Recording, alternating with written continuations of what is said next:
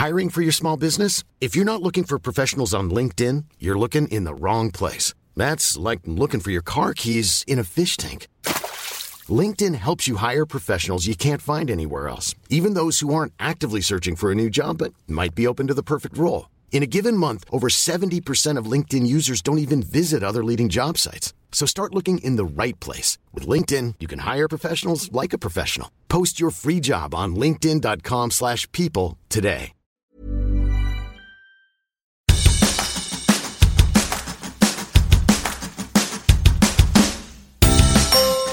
Hola, soy Hanna Fernández, profesional de la comunicación, emprendedora y apasionada del bienestar y del crecimiento personal. Bienvenidos a mi podcast.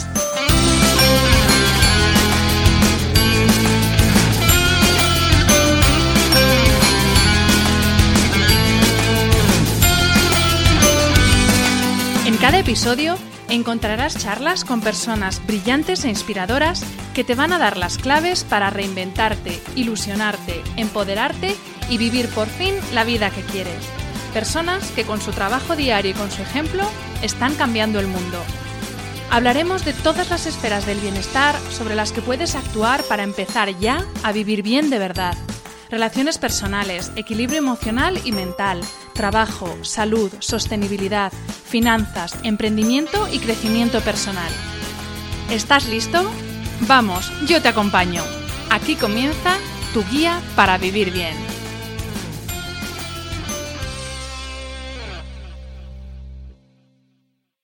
Bienvenidos a todos a un nuevo episodio de este podcast. Hoy vamos a hablar de un tema que para todos, de una forma o de otra, os es familiar seguro. Bien porque os lo han recomendado para calmar el estrés, porque os viene bien para la espalda, o bien porque en Instagram no paráis de ver aplicaciones para practicarlo en casa y a gente haciendo auténticas acrobacias. El yoga, sin duda, ha llegado para quedarse. Hemos dejado de asociarlo a un estereotipo muy marcado y lo hemos convertido en ese complemento cool que practican desde famosos presentadores de la tele a modelos internacionales pasando por altos ejecutivos. Hoy vamos a hablar de yoga, del yoga de verdad, de todo aquello que es yoga y que está fuera del mat donde practicamos. Para hablar de todo esto cuento con una persona muy especial para mí. Se trata de Almudena Sánchez, Almudena Yoga Live en redes sociales. Almudena es profesora de Hatha y Vinyasa Yoga, practica Ashtanga y dirige el espacio Yoga Life en Madrid. Cuando hablo de Almudena y de lo que yo he descubierto gracias a practicar con ella, siempre termino la frase con un deberían prescribirla a los médicos. Siempre he pensado que las cosas pasan y las personas aparecen en tu vida cuando tienen que pasar y aparecer. Y Almudena apareció en mi vida en ese momento crítico del que ya os he hablado muchas veces, en el que me di cuenta de que mi cabeza iba por un lado y mi cuerpo iba en sentido totalmente contrario. Gracias a sus clases de yoga empecé a recuperar esa conexión y a reconectar mi mente con mi cuerpo. Por eso hoy no vamos a hablar de tipos de yoga, de cuál es el mejor mat, de series de asanas o de cómo entrar mejor en las invertidas. Hoy vamos a hablar del yoga más allá del mat o esterilla, porque el yoga no solamente expande el cuerpo físico, expande sobre todo el cuerpo energético y el emocional. Espero que lo disfrutéis tanto como yo. Bienvenida Almudena y muchas gracias por estar aquí hoy. Muchas gracias a ti, Hanna. Muy contenta y muy ilusionada. Vamos a empezar por el principio y vamos a ir por partes para que todo el mundo eh, nos entienda y sepa de qué estamos hablando, porque todo el mundo cree que sabe qué es yoga, pero yoga es mucho más que hacer posturas encima de una esterilla. Entonces, eh, para empezar, me gustaría, Almo, que nos explicaras qué significa la palabra yoga y todas esas cosas que están asociadas, que oímos de vez en cuando en clase, como llamas, ni llamas, asana, pranayama, ¿qué son todas esas cosas? Bien, bueno, la palabra yoga es una palabra sánscrita que se traduce comúnmente como unión.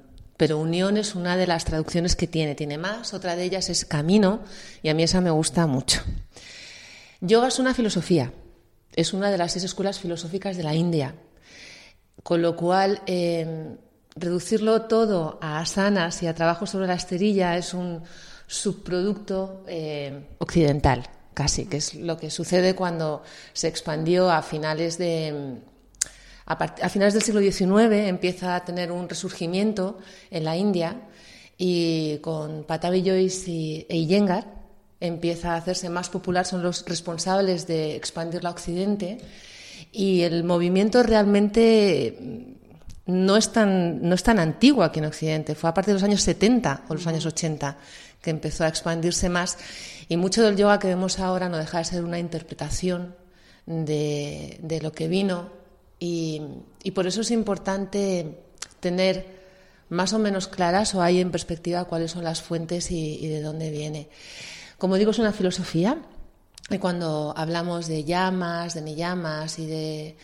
Esto es eh, Patanjali, se dice que era un señor, tampoco se sabe muy bien si era un señor, porque en el tema del yoga lo que ocurre es que hay muy poca documentación escrita. Por eso es tan fácil eh, que todo sea sujeto de interpretación subjetiva. Hay muy poca documentación escrita porque en la India la tradición generalmente era oral.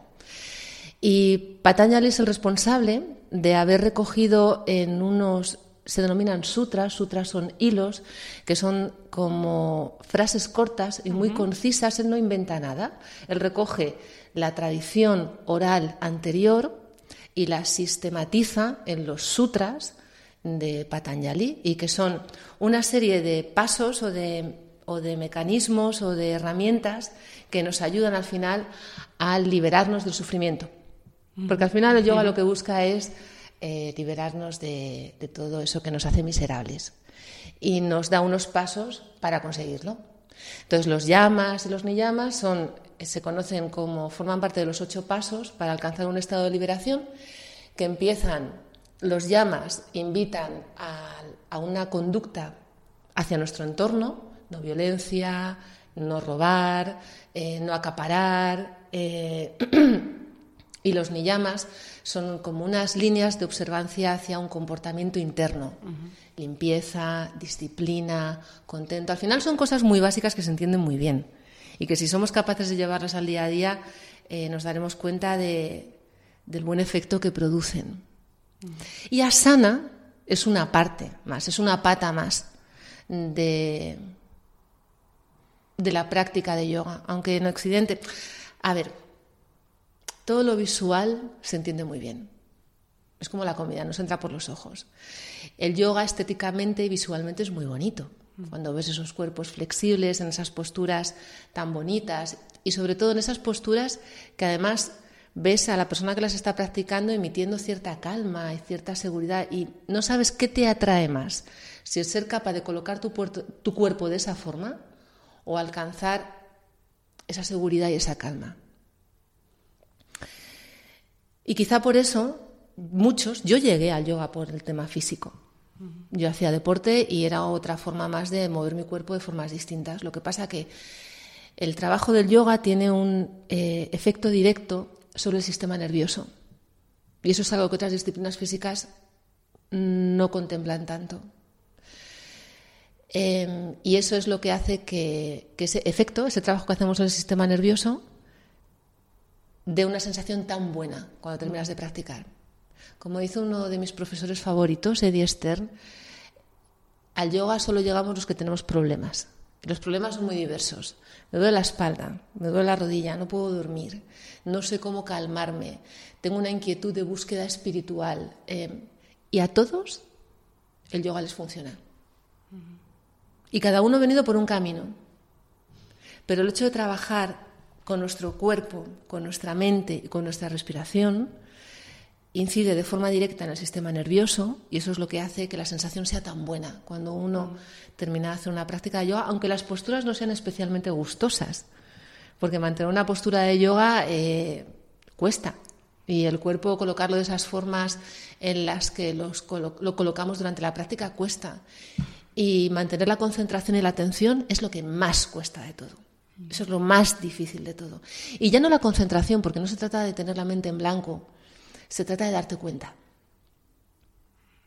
De darte cuenta de la cantidad de veces que tu mente está construyendo una, una narrativa, una historia, está categorizando, porque estamos acostumbrados a eso.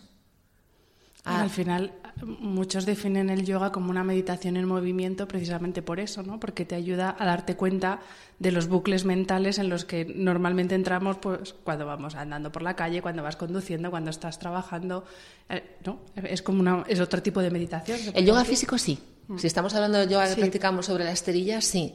Si estamos hablando de meditación, es otro tipo de trabajo interno.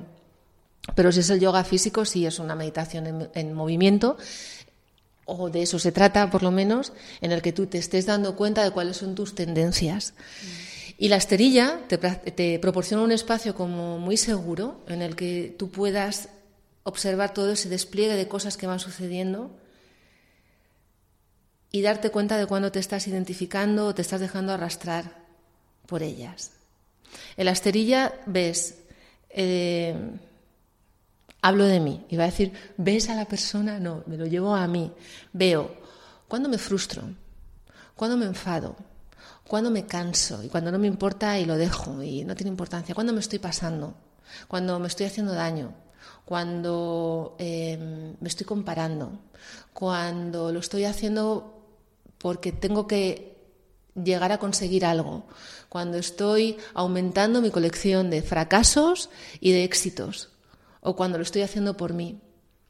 Entonces, hay momentos de los que de verdad eres capaz de darte cuenta de todo ese movimiento mental y de todo ese juego mental y pararlo. Y conseguir ver que tú no eres eso. Que tú no eres ni el éxito, ni el fracaso, ni, ni el que se cansa y abandona la primera de cambio, o el que está ahí a muerte dándolo todo.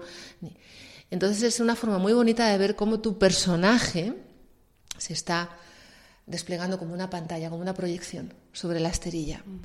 Pero hay que, ser, hay que hacer un ejercicio de responsabilidad muy importante para verlo. Porque en el momento en el que tú te empiezas a hacer responsable de tus tendencias personales, ya se acabó echar balones fuera. Ya la culpa no la tiene tu jefe, ni la culpa la tiene el atasco ni la culpa la tiene que haga sol o que llueva. Es tuyo y tú decides.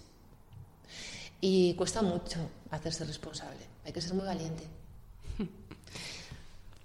Almo, hay muchas personas que eh, confunden o, no tienen muy claro si el yoga es una religión, es parte de una religión, porque eh, en algunas disciplinas dentro de yoga hay mantras que son parecidos a oraciones que tenemos nosotros se habla mucho de espiritualidad cuando se habla de yoga porque es algo que es inseparable.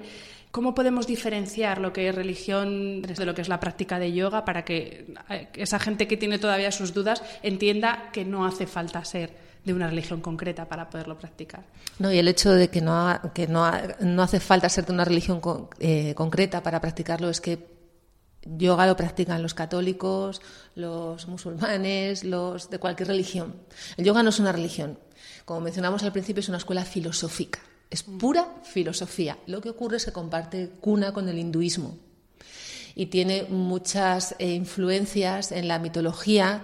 Eh, la figura, tú verás aparecer la figura de Shiva o la figura de Ganesha en muchos centros de yoga o en tu casa, en tu pequeño altar porque simbolizan ciertos aspectos internos a trabajar y que en un momento dado te pueden ir muy bien también. Por ejemplo, te pones una Ganesha puede representar la figura que eh, se dice que es el que quita los obstáculos que la vida nos pone delante, también el que nos los pone y que los quita cuando ya hemos aprendido la lección.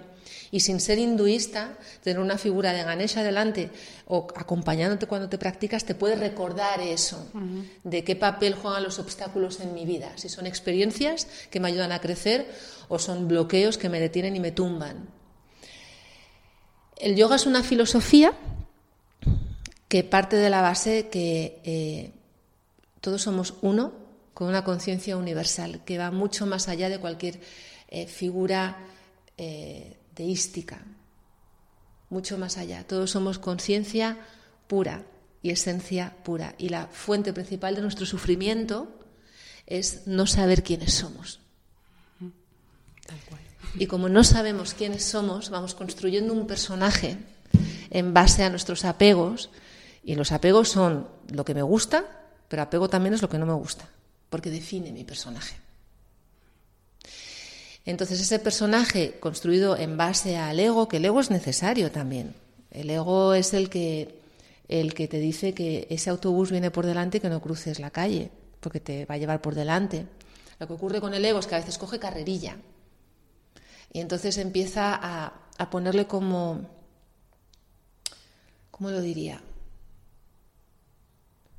Como, como a seguir creándole capas y, a crear ese personaje en base a, a, lo que nuestra mente cree entender. Las etiquetas del me gusta, no me gusta, del bonito, del feo, del... Y las expectativas también que ponen otros en ti. Entonces, ¿no? Como para Totalmente. encajar en determinado grupo hay que ser X, pues tú aunque no lo seas, tu ego te pone la etiqueta de que eres X para encajar. Exacto, pero ¿por qué? Porque estás buscando la... Como no sabes quién eres, estás buscando la referencia externa para darte tu esencia. Y construyes tu esencia en base a la referencia externa. Y el yoga lo que hace es desmontar el personaje pieza a pieza, pieza a pieza. Y lo único que queda al final es esencia. Es quién eres. Pero tenemos tantos trajes puestos encima, tantos disfraces y tantos, porque creo que hoy me toca ponerme el disfraz de no sé qué porque voy a no sé dónde. Entonces, Considero que esperan que me comporte, que diga, que hable, que haga esto. Y la práctica te va desmontando el personaje, pieza a pieza, pieza a pieza. Y ese proceso es, es doloroso a veces. Ten en cuenta que los traumas no se almacenan en la cabeza, se almacenan en el cuerpo. Y cuando tú colocas tu cuerpo en diferentes posiciones, con una apertura de caderas o con una extensión profunda hacia atrás de espalda, o menos profunda, lo que dé tu rango de movimiento, eso que está almacenado ahí, como si fuese, pues es un almacén, empieza a liberar información y ese proceso de liberar información, em, pues a veces lo que te pone delante, pues no lo quieres ver, porque lo tenías ahí bajo siete llaves. Y cuando empiezas a desengrasar las bisagras y abrir puertas, empiezan a salir cosas. Y a lo mejor después de hacer una clase de yoga o durante una postura de yoga, de repente te viene a tu mente una imagen de cuando eras pequeño estabas con no sé quién en no sé dónde. Y, te recuerda una escena en la que pasaste angustia o lo pasaste mal. Y dices, si esto, si esto yo lo tenía enterrado, olvidado, esto, ¿a santo de qué viene ahora? Y esto me viene, perdón que te interrumpa, muy bien para la siguiente pregunta, porque eh, una cosa muy normal en clase de yoga, porque al final el yoga, por muy físico que sea, te mueve cosas por dentro, como tú muy bien has explicado, y es muy normal llorar en clase. Y yo recuerdo que la primera vez que lloré, no fue contigo en clase, pero, pero en, alguna tuya también he llorado. Pero recuerdo que la primera vez que lloré en clase, yo me sentí como avergonzada. Y de esto que empiezas a sacarte las lágrimas, pensando, bueno, espero que piensen que es sudor. Y, en ese momento el profesor me vio, me miró y sencillamente me miró con, con una cara de todo está bien, tranquila. Y, y, a ver, yo seguí haciendo pucheros, pero salí de clase con, con una paz que, que, o sea, que, era, que lo necesitaba, sencillamente necesitaba llorar y, abrir, en este caso, pues ese almacén, como estabas diciendo tú, que tenía ahí algo acumulado que, que, no lo había sacado hasta ese momento, que no sé qué postura fue, pero que hizo que saliera. Porque ¿sabes qué pasa? Que si eso no sale, se va a manifestar a nivel físico en forma de dolencia. Todos estos dolores de espalda que tiene esta sociedad actual, todos estos problemas de cervicales, de lumbares, de, mm, de carga en los hombros, tú vas al fisio y te lo arregla y estás bien, pues lo que te dure estar bien, pero tú sigues poniéndote el bolso en el mismo hombro, eh, con las mismas reacciones cuando te encuentras en una situación, con la misma tensión inconsciente. Y vuelve a suceder y se empieza a manifestar a nivel físico en información sin procesar. Y cuando tú no procesas esa información, es tensión física, en el mejor de los casos. Porque en el peor de los casos puede terminar siendo una cosa muy seria. ¿Qué ocurre? Que si lo podemos ir capeando, pues yendo al fisio, o me tomo un antiinflamatorio, o, bueno, pues la vida sigue. Además que es que en, en este espacio que ocupamos en esta sociedad actual, pues es que eso es lo normal. Es normal eh, medicarte, es normal irte al fisio y es normal que, ojo, que no digo que hay que dejar de hacerlo. Si hay que medicarse, uno se medica y el fisio está para ayudarnos y, hacen un trabajo estupendo. Y hay que ir cuando hay que ir, pero el trabajo interno, o sea, nuestra parte también hay que hacerla.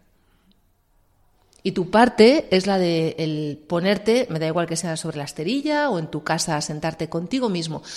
Nos cuesta sentarnos a pasar ratos con nosotros mismos. Porque no sabes qué, qué, ya no tienes referencia externa. ¿Y ahora qué? No tengo nada que me entretenga. Por eso a veces las clases de yoga más populares son las que te ponen una música fenomenal, te hacen una coreografía loquísima y te llevan a no sé dónde porque es todo extroversión. Y en las clases en las que te invitan a la introversión, no quieres saber nada de ellas, porque tú lo que quieres es distraerte. Entonces, mientras siga habiendo la distracción, seguirás poniendo la mirada de fuera y te seguirá costando sentarte, porque, y no me canso de repetirlo, es un gesto muy valiente estar dispuesto a asumir la responsabilidad de saber quién eres. Y muy liberador también. Es tan, cuesta tanto como compensa. Y de verdad que merece la pena. Estoy de acuerdo. Vamos a hablar, Almo, de los beneficios del yoga. Eh, sí me gustaría hablar de los beneficios físicos, porque hay una parte de práctica física que tiene muchos beneficios, pero eh, también me gustaría que nos hablaras de los beneficios más allá de la parte física de practicar yoga. Bien, pues los beneficios físicos, nuestro cuerpo está diseñado para moverse, entonces todo lo que sea darle eh, movimiento lo va a agradecer. En la práctica de yoga, la columna vertebral, la espalda, es uno de los puntos más importantes y si tú has ido a una clase de yoga, que has ido cuando practicas yoga, descubrirás que básicamente te estás moviendo en flexión, extensión, inclinación lateral, en torsión. Te inclinas hacia adelante, te inclinas hacia atrás, giras a un lado y a otro y te inclinas hacia un lado y hacia el otro. Y esto ayuda eh, el sistema nervioso, que está a lo largo de la médula espinal, es como el epicentro energético, es como la autopista energética a lo largo de, la cual irradia todos esos canales energéticos al resto del cuerpo. Por eso se pone tanta importancia en el trabajo con la espalda y con la columna y con la zona de las caderas y del psoas, que es el músculo más potente del cuerpo, es el que une el tronco con las piernas. El psoas sufre no solo a nivel emocional, porque dicen que es como el músculo del miedo, a nivel físico, el hecho de pasar tantas horas sentado eh, lo compromete. El psoas nace en la última, eh, se origina en la última vértebra dorsal y viene por delante y es lo que se engancha en la cara interna del muslo. Es como pues, dos tiras ahí que son los que los responsables de hacer que puedas caminar y dar un paso. Bien las prácticas de yoga nos van a ayudar a abrir, a crear espacio. Y en cuanto tú creas espacio, aunque sea mínimo, la sensación es muy buena. Vas a activar la circulación, vas a activar la regeneración a nivel celular, a oxigenarla. El hecho de poner énfasis en la respiración es como darle un chute extra de, oxígeno y de energía vital a, todas las células, eh, tejido conectivo, a nivel muscular, a la piel, es estás regenerándote desde dentro con toda esa energía que estás poniendo en movimiento y a nivel articular vas a ganar más rango de movimiento, a nivel de flexibilidad. Y con esto hago un apunte, no hay que ser flexible para hacer yoga, por favor. Si alguien todavía tiene eso en la cabeza, que se olvide. Me encuentro muchísima gente escribiéndome, diciéndome, es que no me salen las posturas, es que yo no o al revés. No, es que soy muy flexible y puedo hacer todas las posturas. Olvídate de eso ya. Ya. Cada uno hace su flexión o su extensión en su rango de movimiento en ese momento y trabaja con lo que tiene. El yoga no te pide nada, ningún requisito, todo es una consecuencia de ese trabajo, de estar dispuesto a trabajar con uno mismo cada día. Porque si lo que quieres es ser flexible, ahórrate todo el rollo interno y haces trabajos desde flexibilidad. Y además, hablando de la parte física puramente de yoga, yo eh, es la única disciplina en la que he oído en clase que como cada día tu cuerpo está diferente, habrá días que hagas una postura súper bien, días que no llegues a tocar el suelo con las manos en la flexión hacia adelante y sin embargo en toda la demás práctica deportiva parece que es que nunca puedes volver atrás, como que siempre tienes que ir a mejor, a mejor, a mejor. Y, es una de las cosas que más me sorprende al principio de yoga, que permitía, entre comillas, pues eso que un día, pues por lo que sea, no has dormido bien, estás cansado, has viajado, no llevas tres días comiendo mal y tu cuerpo pues no, te, no está tan ágil, tan flexible, eh, tan coordinado como otros días. Y no pasa nada, por eso, que es una de las grandes diferencias que yo encontré eh, viniendo de hacer todo tipo de deporte cuando empecé a practicar yoga, por ejemplo. Claro, porque como decíamos, el yoga es un trabajo interno y tu cuerpo es tu casa y el tus historias. Y lo que se está reflejando sobre la esterilla es tu historia. Y se está reflejando la bronca que has tenido con tu novio, eh, con tu jefe, el encontronazo con no sé quién, el mosqueo que te has pillado en el atasco viniendo. Todo eso se refleja en el cuerpo. Y lo colocas de una forma y toda esa información sin procesar se manifiesta en forma de tensión. Y por eso ayer te tocabas eh, los dedos de los pies y hoy no te los tocas. Por eso ayer sentías tu espalda libre y fluida y hoy la notas como con tres toneladas de peso encima. Por eso, insisto, si lo llevas a lo físico, está genial porque te va a mover el cuerpo de formas que otras disciplinas físicas no lo hacen. Tener rango de flexibilidad. El tuyo, el de cada uno, es muy bueno a nivel de salud física. Tener resistencia es muy bueno. Tener equilibrio es muy bueno. Y es muy bueno porque se manifiesta en que tu máquina, que es tu cuerpo, se mueve por la vida de forma ágil y ligera. Pero cuando se mueve de forma pesada, con dolor y con... pues es que no se está bien. Eso a nivel físico. Y a nivel interno, el impacto que tiene directamente en el sistema nervioso te va a hacer más resiliente, es decir, te va a ayudar a adaptarte con más facilidad a circunstancias que requieren una adaptación sin romperte, como puede ser una pérdida o un momento de sufrimiento o un momento en el que la vida se te pone cuesta arriba, sin dejarte arrastrar por la circunstancia. Te va a ayudar a dormir mejor, porque va a activar el sistema nervioso parasimpático, que es como el freno que, que pisamos cuando uno de los males de esta sociedad actual lleva siendo durante mucho tiempo, pero parece que sigue siendo el número uno, es el estrés. El estrés está generando eh, adrenalina y cortisol que pasa al, torrente sanguíneo. al torrente sanguíneo y que normalmente se libera de forma natural. Pero cuando es tan seguido, tan seguido, el cuerpo no tiene forma de liberarlo. Se acumula y es la causa de muchos problemas más serios de cardiopatías, de inflamación y de problemas a nivel físico muy serios, de enfermedades. Si nosotros aprendemos a utilizar nuestra respiración y el mover nuestro cuerpo de esa forma consciente para activar nuestro sistema nervioso parasimpático y de esta forma mm, incidir en nuestro sistema nervioso para bajar esas revoluciones y aprender a liberar toda esa carga ambiental toda esa información ambiental. Ten en cuenta que vivimos en una sociedad en la que estamos eh, recibiendo mucha información a nivel visual. Y ya no solamente, hombre, si estás en el mundo de las redes, pues sí, pero las noticias, los coches, sales aquí a la calle ahora mismo y hay un montón de gente pasando y es mucha información, mucha información. Y eso no sabemos cómo, parece que sabemos gestionarla y no tenemos ni idea de cómo gestionarla. Y se manifiesta luego en forma de, de malestar. Pues si aprendemos a cultivar pues tres cositas y tampoco si es que luego uno se sorprende de lo fácil que es. No fácil. Sencillo. eso, sencillo. Es sencillo, no es fácil. No es fácil porque es lo que te digo, nos cuesta mucho pasar un rato con nosotros mismos. A ver qué traigo aquí. A ver qué pasa. A ver esta sensación que tengo hoy. Ah, pues sí, es que ayer, pues fíjate, esto que, que vi, que leí, que me contaron o que me encontré, pues no me siento bien o es que esto que tengo por delante, pues es que no me apetece hacerlo. Y te das cuenta. Y el simple hecho de darte cuenta lo desmonta. Y el simple hecho de una respiración consciente lo disuelve.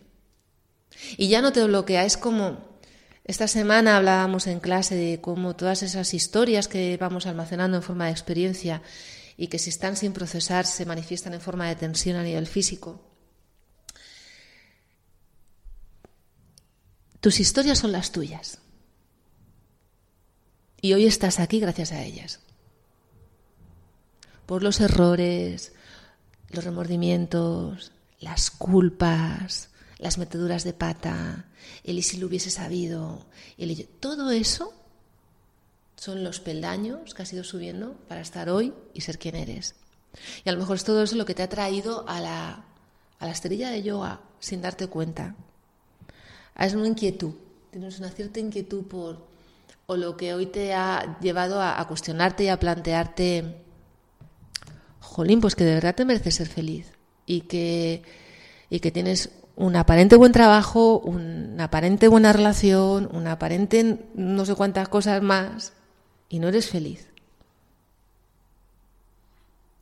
Y el aprender a desmontar todo eso que te ha puesto ahí, irlo descubriendo, ir viendo que llevas ahí, para acceder a quien de verdad eres y desde ahí tomar la iniciativa y moverte y decidir, pero porque lo decides tú, no porque cuando desmontas la referencia externa, a veces lo consigues durante un ratito solo o un momento, pero es alucinante.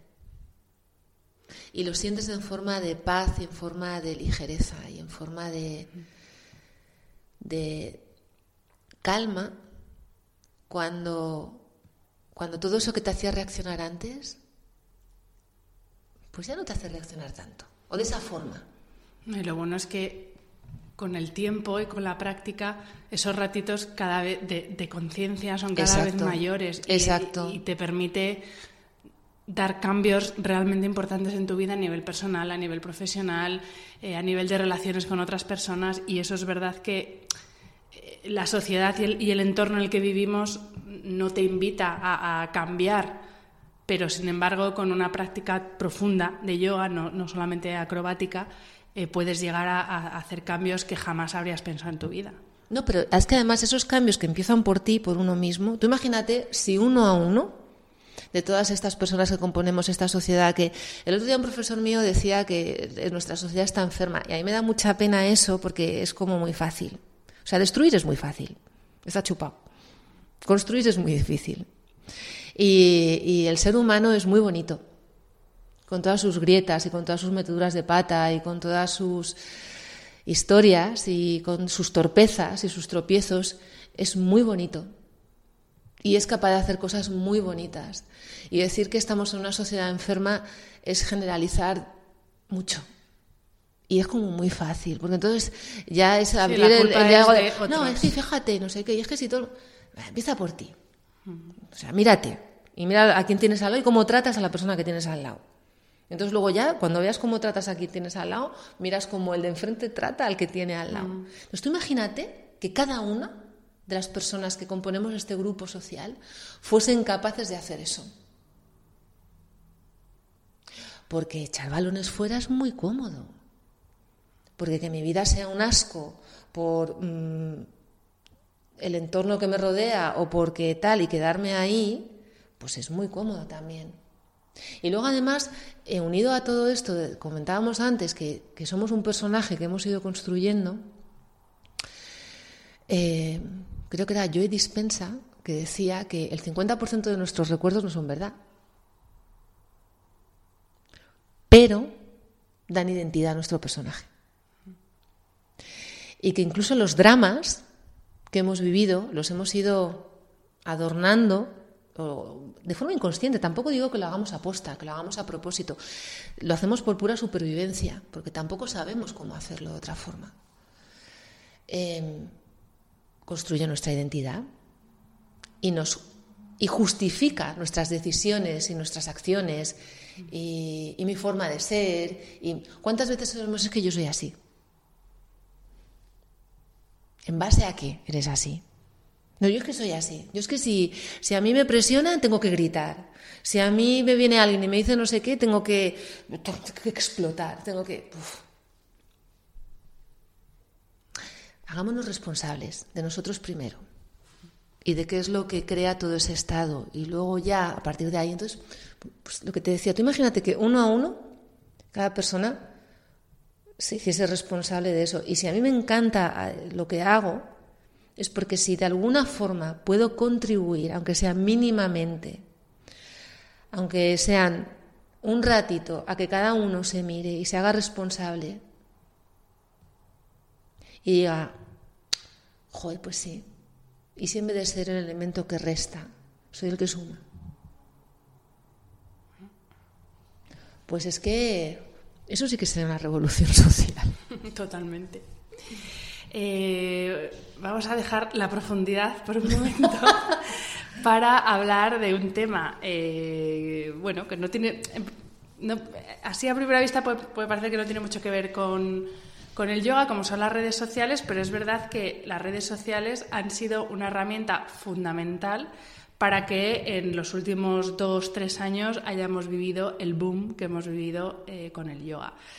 Tú, Almo, eres una persona que tiene una presencia bastante fuerte en redes sociales y me gustaría saber cómo encajas eh, esa faceta más hacia afuera, que son las redes sociales, porque es mostrar a otros, eh, con el ejercicio de introspección que es, que es el yoga.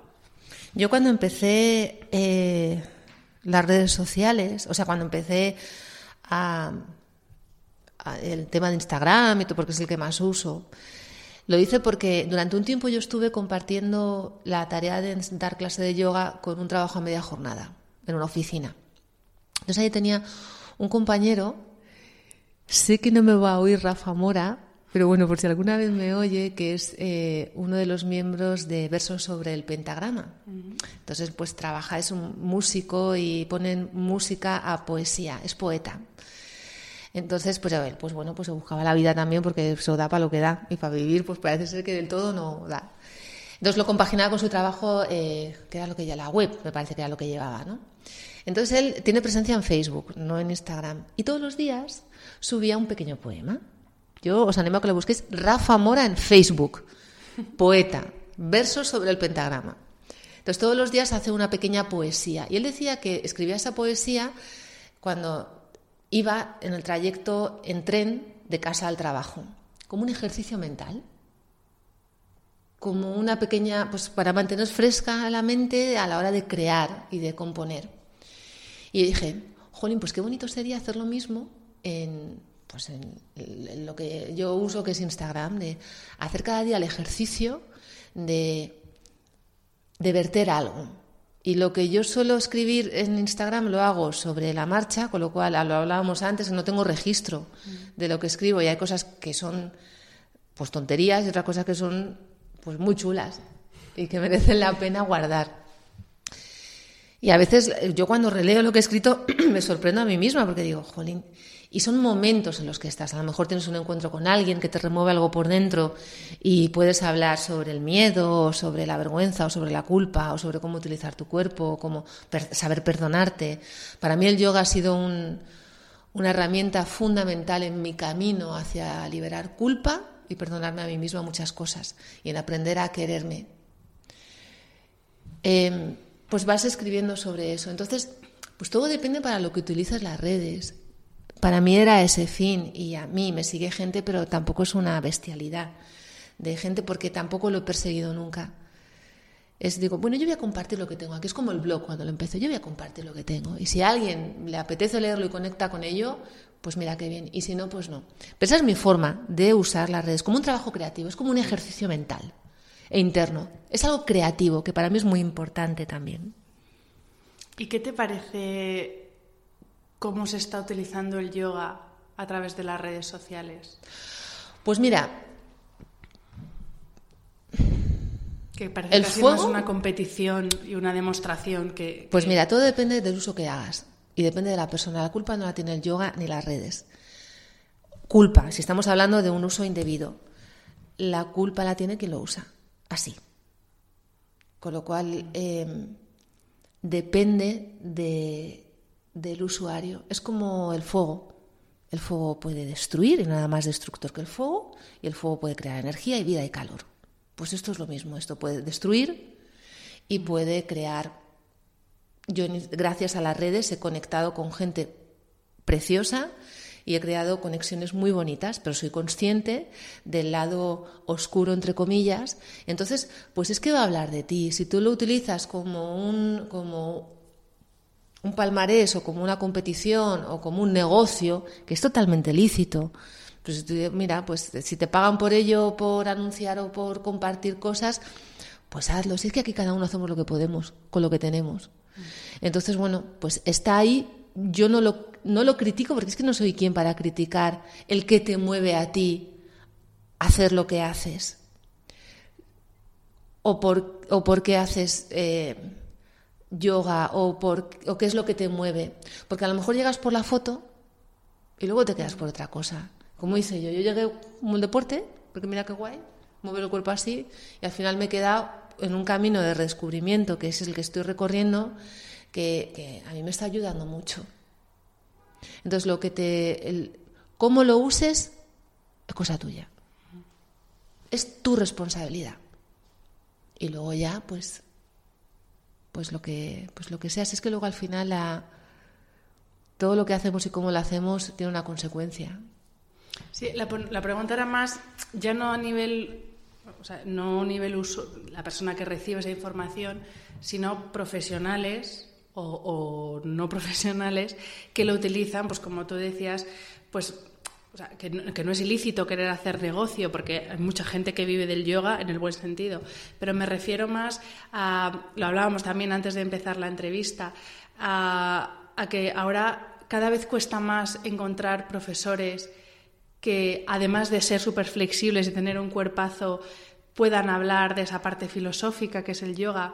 Eh, hay muchas clases que se han, porque yo practico y en varios mm. sitios, y tengo la sensación de que hay clases que se han convertido en una serie de palabras en sánscrito que las pronuncian y que tienen como fin último hacer la acrobacia de ponerse sobre la cabeza. Y, parece que ya, como que si no haces ese tipo de, clases, tan eh, exigentes físicamente es como si no estuvieras practicando. Entonces, es, más en si a ti como profesional y como una persona que realmente eh, está llevando un camino personal gracias a la práctica, si eso en cierto modo no te molesta, más allá de que obviamente en las redes cada uno puede hacer lo que mm. quiera, subir lo que quiera y subir posturas lo que uno quiera, obviamente, eso no es... Mm.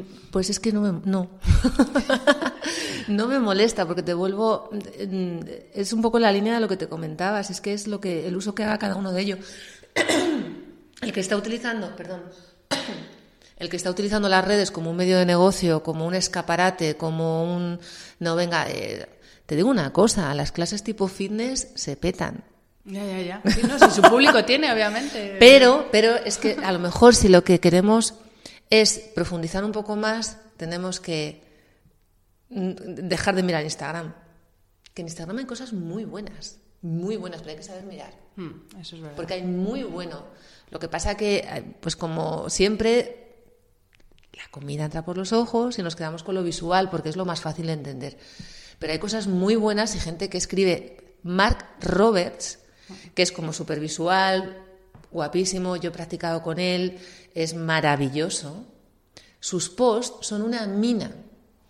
Filosofía, anatomía, tradición, una mina que flipas que esas cosas a día de hoy, que la que tienes que pagar por todo, sean gratis. Landrum, que es una maravilla de profesor, sus posts en Instagram son una delicia. Eh, no sé, te podría nombrar un montón de gente que, lo que vamos a hacer es añadir en las notas del post. Sí. Sí, sí, sí, recomendaciones, recomendaciones de, y luego personas a las que, que yo sigo que recomendaría. Perfecto. Y igual que hay gente muy buena que no está en redes. Y hay que saber buscar fuera de las redes. Hay otros, hay otros medios de difusión, digamos, es que como las redes han hecho como tan grandes y aparentemente acaparadoras, parece que es la única fuente de información, pero no. Hay mucha, y hay gente con, con muchísimos alumnos y seguidores y éxitos que no están, que es que no oyes hablar de ellos. Y de hecho es curioso porque yo no sé quién decía el otro día que los profesores de Iyengar, bueno, por favor, si alguien tiene, conoce a algún profesor de Iyengar con una cuenta de no sé cuántos miles de seguidores, que lo diga, no tienen, pues no sé, Kino MacGregor, como los de Astanga, que son como los más así, no son como tan conocidos a nivel redes. Y, tienen muchísimos alumnos y es una tradición muy seria y muy, muy profunda. O sea que la idea es, resumiendo, el uso que haga de ellos es tu responsabilidad. Si lo utilizas como una plataforma de lo que tú quieras pretender con ello, darte visibilidad, tener muchos followers, ganar mucho dinero, tener muchos alumnos a ese nivel, o, o a lo que quieras. O porque si quieres compartir algo tuyo de la forma más honesta posible.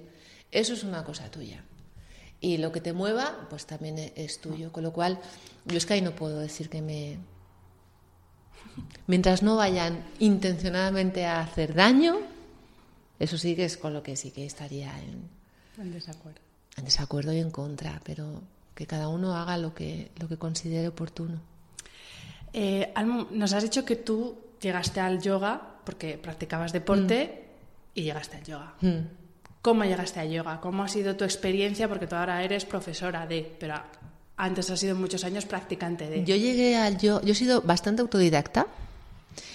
Mi primera profesora de yoga fue Tara Styles en YouTube, que todavía sigue, pero que tiene vídeos de, qué sé, de 2004 o una cosa así. Fue mi, mi primera profesora de yoga. Y yo practiqué con Tara Styles un montón de tiempo antes de ir a clases físicas o sea, físicas, a un estudio a nivel físico. Entonces, cuando lo compaginaba, pues lo que te digo, pues el lunes hago bici, el martes natación, pues el miércoles va a estirar. Lo que asocia mucha gente al tema de yoga, es estirar, y luego se mete en una clase de yoga un poco más... Porque, ojo, no solo las clases dinámicas son duras. Métete en una clase de Yengar de hora y media, que es que se te van a caer las pestañas, de, que no la pueden ni mantener. Doy fe porque yo he ido a una, la primera que hace relativamente poco y, es. Y, lo pasé mal, lo pasé mal. Porque... Es un reto, es un desafío importante. Eh, entonces, bueno, yo practicaba mucho en casa, yo siempre he sido muy autodidacta y luego empecé a ir a clases en la zona de Chueca y luego ya en la zona de, de Serrano, Yoga Center, entonces pues iba probando pues esto, tal, tal, hasta que pues al final dije, jo, pues es que esto ¿Cómo te das cuenta de que el yoga era tu camino? Mm, me doy, a ver, yo en el momento en el que yoga se hace mi camino, estoy pasando una crisis personal bastante importante.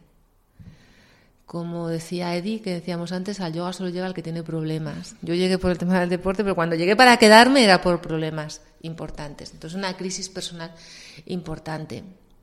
Y se da la circunstancia que me quedo sin trabajo. Porque en mi web, y es que esto es así, cada uno lo adora, en un momento, a lo mejor cambió la biografía del sobre mí en la web.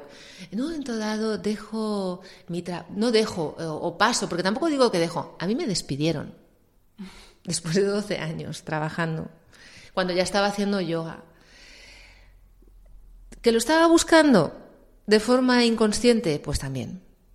Porque llegas un momento en el que ya llevas 12 años trabajando en la misma empresa y en el que con una responsabilidad familiar no puedes coger y decir hasta luego, me pongo el mundo por montera. Entonces, pues también esto que ayude a desmontar el mito, entre comillas, que un poco se puede haber creado en torno a mi persona de que yo con 40 años me pongo el mundo por montera y me dedico a dar clases de yoga. Pues mira, no.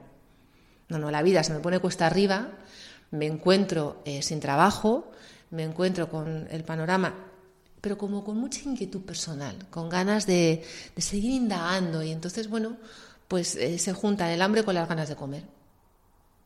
esos dos momentos convergen, eh, se da la oportunidad de hacer una formación de profesores de yoga, que esa es otra historia, ya si quieres hablamos en otro podcast, del tema de las formaciones de profesores de yoga. Y es cuando, eh, pues, me, pues digo, me voy a dedicar a esto, de forma muy inocente y muy ignorante por mi parte también. Porque una cosa es practicar yoga y lo que el yoga hace por ti, y otra cosa es enseñarlo y transmitirlo. Eso es muy difícil. Es un trabajo muy serio si lo haces de forma consciente. Y a mí me supuso un desafío brutal. Yo lo pasé fatal durante el primer año y medio de clases. A mí el hecho de tener que ir a dar clases, de decir, pero ¿quién soy yo para ponerme delante a dirigir a un grupo de personas? Y me costó mucho. O sea que el tema de me pongo el mundo por montera, voy a dar clases de yoga, mm, qué feliz soy, no, me costó mucho. Y te puedo decir que después de...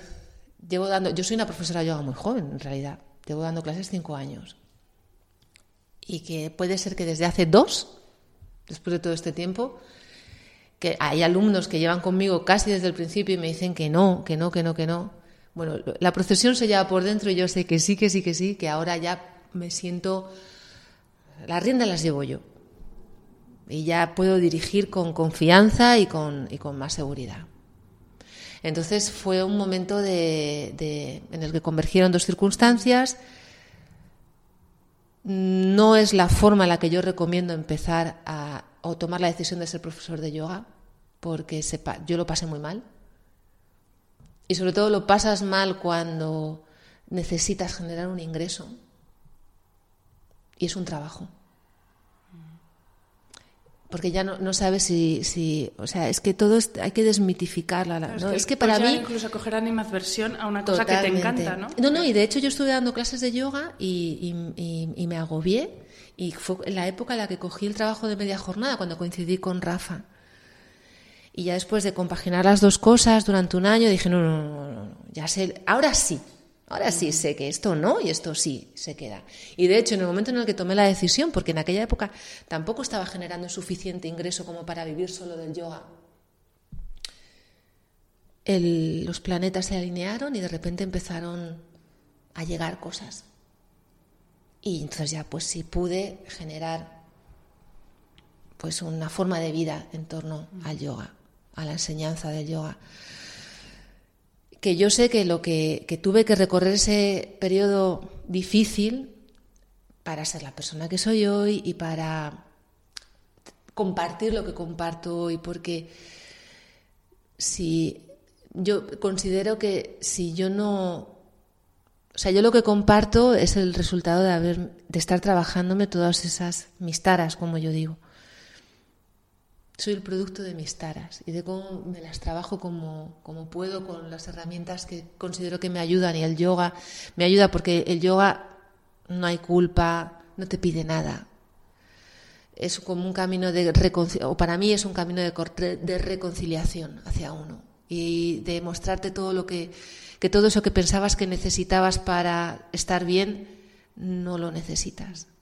Y hay más caminos, hay la meditación, que solo, solo meditación o el mindfulness o, o irte a dar paseos por el campo, si es que tampoco cada Los uno... baños de bosque, que también se están poniendo ahora de moda. Los baños de bosque, eh, lo del turismo rural, irse al pueblo. Es que, claro, los que, no tienen, los que no tienen pueblo, los que tenemos pueblo, pues lo del turismo rural lo tenemos como más incorporado. Cada uno que busque lo que sienta que le sirve para al final convertirse el elemento que suma. Y solo puede ser el elemento que suma si te sumas a ti mismo. Almo, siguiendo un poco con el tema del yoga como profesión y como negocio en el buen sentido, no, no, en el mal sentido, tú aparte del espacio que, que, bueno, que gestionas, que es Yoga Life, en Serrano 50, das clase en otros centros, como por ejemplo el GOM, que nos han dejado grabar aquí hoy. sí. Eh, Aparte también has, lanzado hace relativamente poco un programa como de mentoría para profesores que han terminado su formación y, que tienen que empezar a dar clase, porque bueno, ya nos lo has adelantado que es bastante jodida la cosa, porque también es verdad que como ahora están abriendo muchos centros y hay como mucha demanda, parece que, uy, se me da bien el yoga, me voy a hacer profesora, que voy a dar clases por un tubo. Y, yo creo que no es tan fácil, ¿no? El pasar de hacer una formación, que ahora también hay mucha oferta, y empezar a dar clases. Entonces, cuéntanos un poco qué haces, por si nos está escuchando mm. alguna persona que va a terminar su formación y, no sabe para dónde tirar, cuéntanos un poco en qué puedes ayudar eh, con ese trabajo de mentoría. Pues mira, las formaciones de yoga son totalmente insuficientes para ponerte delante a dirigir un grupo. O sea, tú solamente puedes enseñar y compartir lo que tienes. Y si lo que tienes son 200 horas de formación, es lo que vas a enseñar. Eso por un lado. Entonces, eh, ¿qué ocurre? que como ese es el, sistema o, como se está haciendo ahora, lo que yo, lo que yo eh, se me ocurrió que digo, ojalá a mí alguien me hubiese acompañado durante ese proceso y no tener que estar dándome como topetazos para hacerlo. Y de lo que se trata es de ayudar a encontrar, lo primero ayudar a encontrar qué es lo que, lo que tú quieres enseñar y compartir. Cuando tú compartes desde tu esencia y desde quién eres, pero de verdad tú, no lo que tú crees que un profesor de yoga tiene que decir o hacer, el mensaje llega y conecta. Si lo haces desde otro sitio, eres uno más. Ayudarte a descubrir cuál es tu esencia y qué es lo que te mueve de verdad. Em, encontrar el ritmo adecuado a la hora de transmitir, a la hora de enseñar. El tono de voz, construir un discurso adecuado en una clase de yoga eso en una formación de yoga no te lo van a enseñar. Y eso o estás acostumbrado a hacerlo o te eh, empiezas a acostumbrarte a hacerlo o es muy difícil encontrar el ritmo, encontrar el tono de voz. Por supuesto, el diseñar clases con sentido. ¿Qué buscas en una clase de yoga? Que es, no es, venga, cuantas más... El, el, error que yo cometí también cuando empiezas a enseñar es cuanta, más distraiga, mejor. Y lo decíamos antes, las clases más coreográficas y más extro, que invitan más a la extroversión son las que más las más populares. Pero como no se trata de eso, lo puedes incluir, porque es muy bonito también, dejarse fluir por ese momento de extroversión, pero tiene que haber ese momento de introspección y de introversión también, es fundamental. Mantener el equilibrio entre extroversión e introversión en una clase el cómo utilizar la música si la utilizas, en qué momento puedes el, construir, ayudarte a construir algo que merezca la pena ser compartido. Y como merece la pena ser compartido, la gente va a ir a buscarlo. Ayudarte a crear conexión desde tu centro, desde tu esencia, desde lo que tú estás transmitiendo, pero de verdad. Porque ¿cómo te ha ayudado? Yo puedo compartir y enseñar lo que enseño porque primero me lo me ha servido a mí. Y porque me sirve cada día, esto no se aprende y no, o sea, todos los días delante de la esterilla a darte una ducha de humildad y a con lo que haya, con lo que traigas. Y es y de eso se trata, de ayudar en estos primeros pasos a construir un, un contenido que merezca la pena ser compartido. Es que es verdad que, y ahora hablo como alumna, y todos los que practiquen yoga que nos estén escuchando eh, seguro que están de acuerdo, qué importante es, ya no la figura del profesor, que obviamente es fundamental, pero el tono de voz, las palabras que utiliza, eh, cómo va encadenando una idea con otra a la vez que encadena con las posturas, es que es una cosa fundamental. Y yo he estado en clases eh, de gente bastante conocida y que no me he ido, pues no sé por qué, pero decía, pero qué tortura psicológica es esta, es que no tiene sentido, sea, es, como pasar, ¿sabes? Como, pues, como si te metes un body pump que vas, venga, ahora bíceps, ahora cuádriceps, pues es que era lo mismo, digo, pero madre mía, ¿qué es esto? Es que es una cosa, es que sí, que el desarrollo de la clase y las posturas es, es importante, pero jolín, el tono de voz, yo es que lo del tono de voz lo tengo ahí, porque una de las cosas por las que a mí me encanta Almo es por el tono de voz que tiene en sus clases, por ejemplo. Mm. Es una de las cosas que, y coincido con alumnos, otros alumnos que ya nos conocemos, coincido con, ellos en eso, que tú tienes un tono de voz al dar las clases que te invita a entrar en la práctica, no a solo a moverte, y mm. mm. eh, bueno, en tus redes es muy, eh, vemos que se, pues, se puede ver fácilmente, que tú no paras de formarte, que yo creo que para mm. un profesor de yoga o de lo que sea es, es algo fundamental. ¿Cuáles son tus referentes o tus maestros ahora mismo, en el momento en el que estás ahora? En el momento en el que estoy, ahora mismo, mi práctica personal ahora eh, empezó siendo vinyasa, he pasado por jata, he practicado yengar, pero con la que más he conectado ahora es con Astanga, pero porque Astanga es, eh, me costó mucho al principio conectar con Astanga porque me parecía un rollazo no entendía nada y lo veía puramente físico y al revés, es, es la más meditativa de, o sea, te deja, como decía un amigo el otro día, en bolas por dentro. Esto es lo que hay.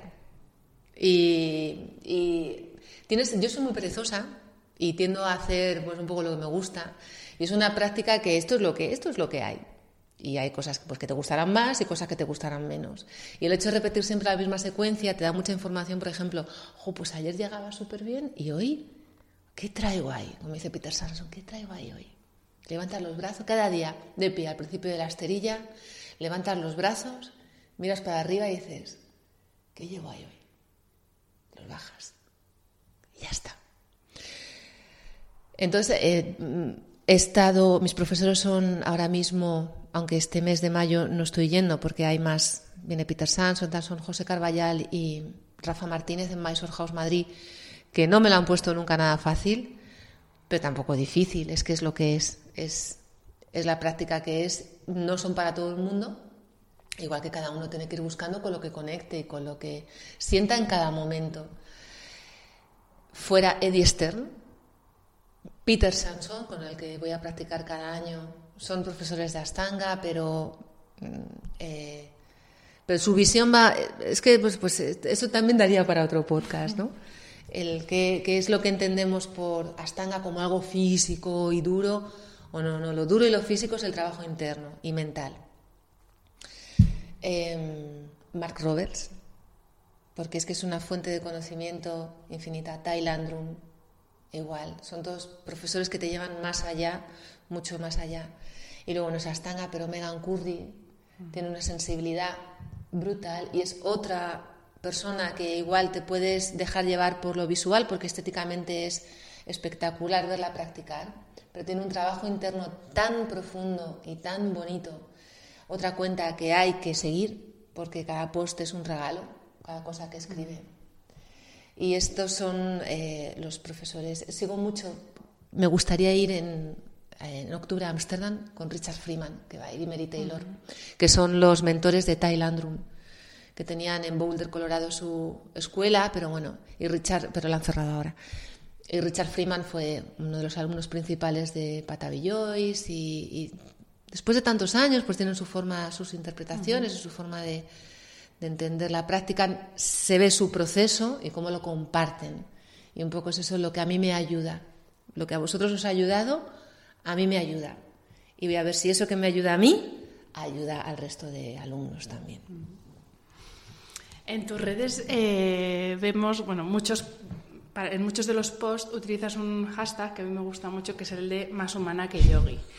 Y ahora sí que me gustaría que, eh, que nos contaras eh, eso que dicen en todos, por ejemplo, en Mysore, en la escuela de Mysore House lo dicen, bueno, muchos profesores de yoga lo dicen que yoga es 24 horas, que nos explicaras cómo se puede aplicar eh, lo que nos llevamos de esa hora, hora y media de práctica a la vida diaria, porque sí, tú entras a un centro de yoga, pues aquí mismo en el GOM, claro, todo invita a la calma, a la relajación, pero claro, luego sales ahí a Martínez Campos, que es la jungla, y mm. dices, mm, se me ha olvidado ya todo lo que he visto en la hora y media de clase, entonces, ¿cómo podemos aplicar lo que practicamos en, en la esterilla fuera de ella?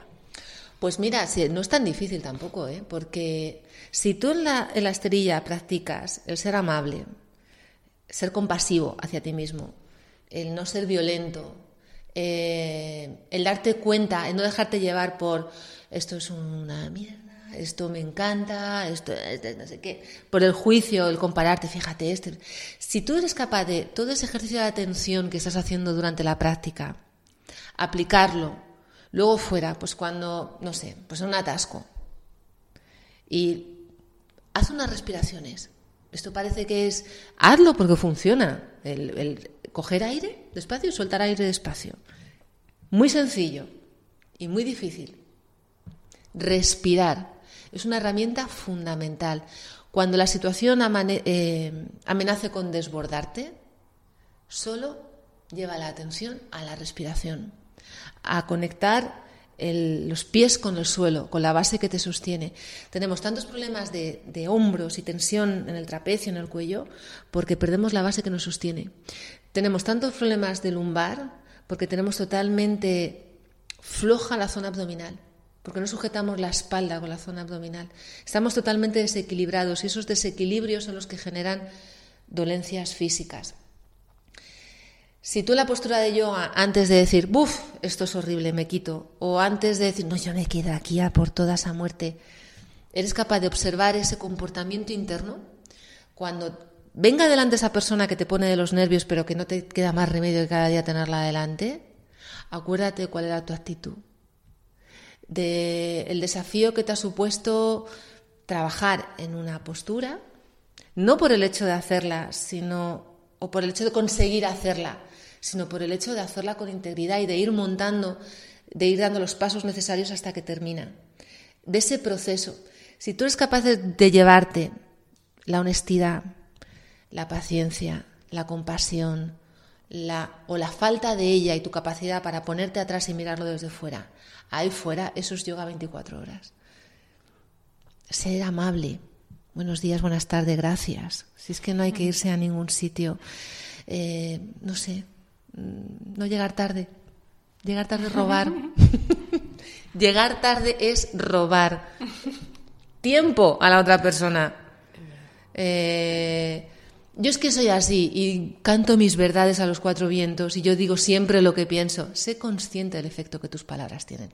Uno de los llamas es satia, es decir, la verdad, pero la verdad sin violencia. O sea, no te lleves a todo el mundo por delante. Y si dices la verdad, asegúrate de que la otra persona lo va a entender. No lo digas como una descarga. Es como...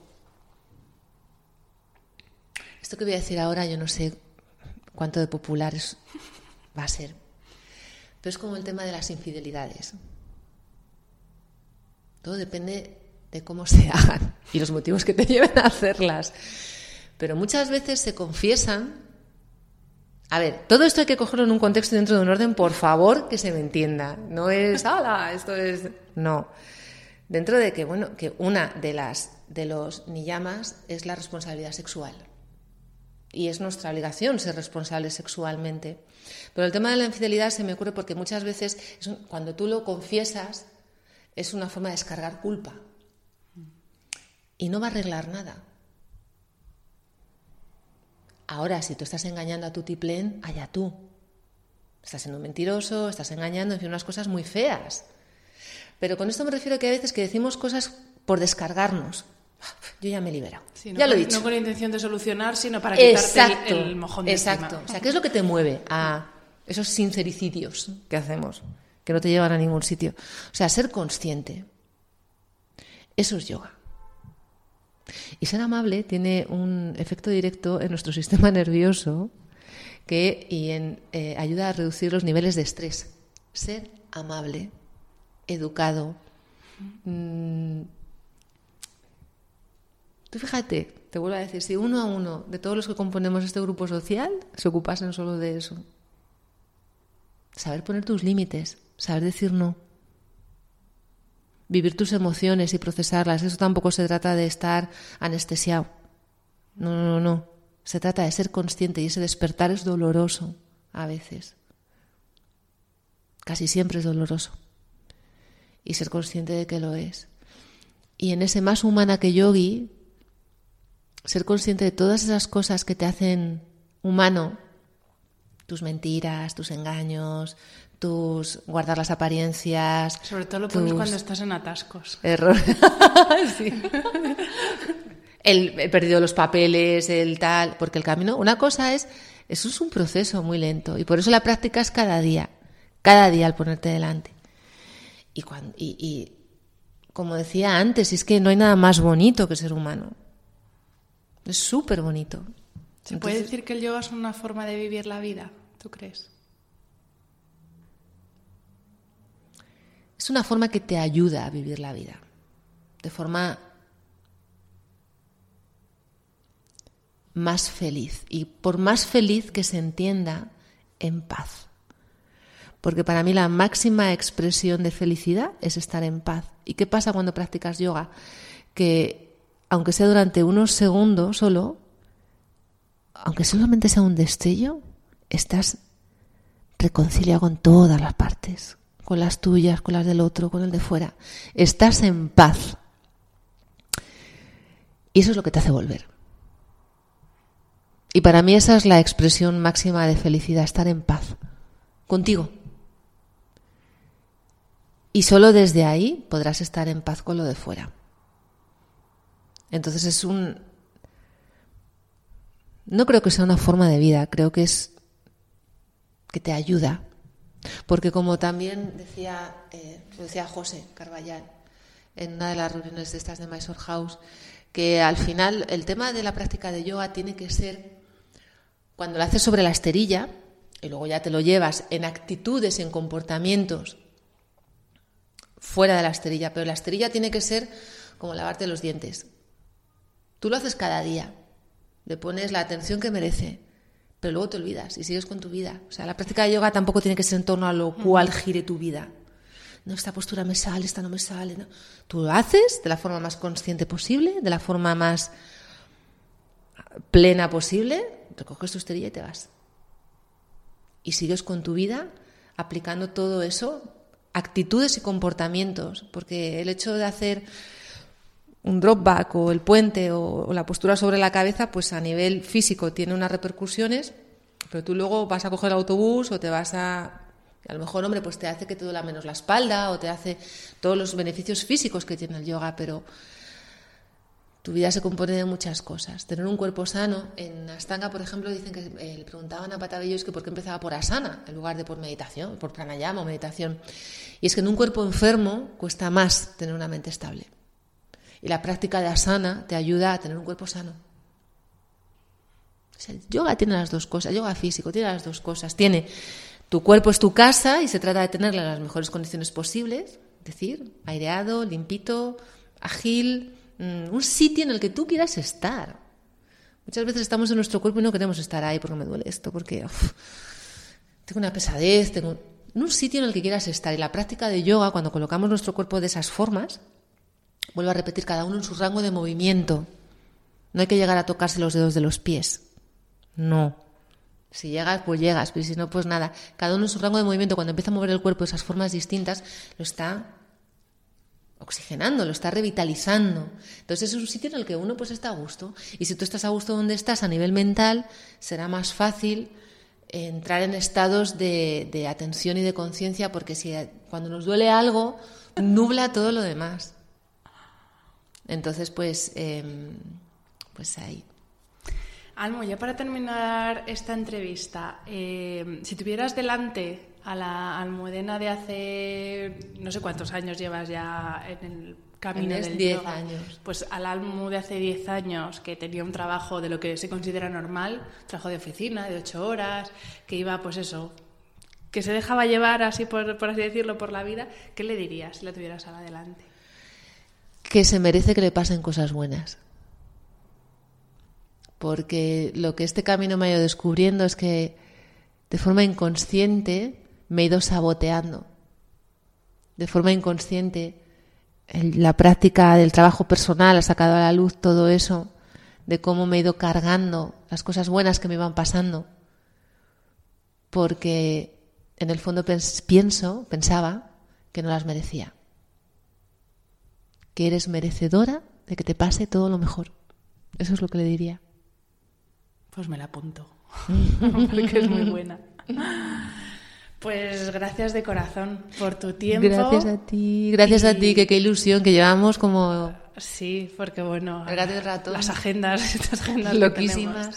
Súper ilusionada, me apetecía un montón porque además contigo tengo una conexión muy bonita y muy especial desde que nos conocimos hace ya, no sé, dos o tres años.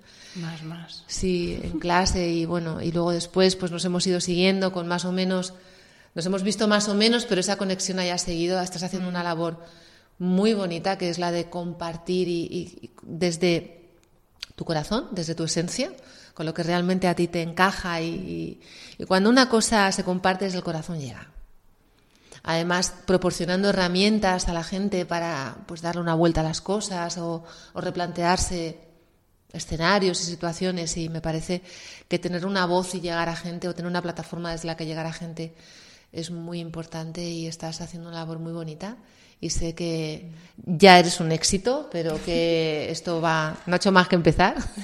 Ahí vamos, ahí vamos. y, hijo, que, que se me ha pasado volando pues bueno, podemos repetir, ¿eh? Porque anda que el yoga no da. Esto da para mucho, ¿eh? O sea, que ya haremos más. Pues lo dicho, mil gracias, Almo. Gracias a ti. Y muchas gracias a todos los que nos habéis escuchado y nos vemos en el siguiente episodio. Un abrazo.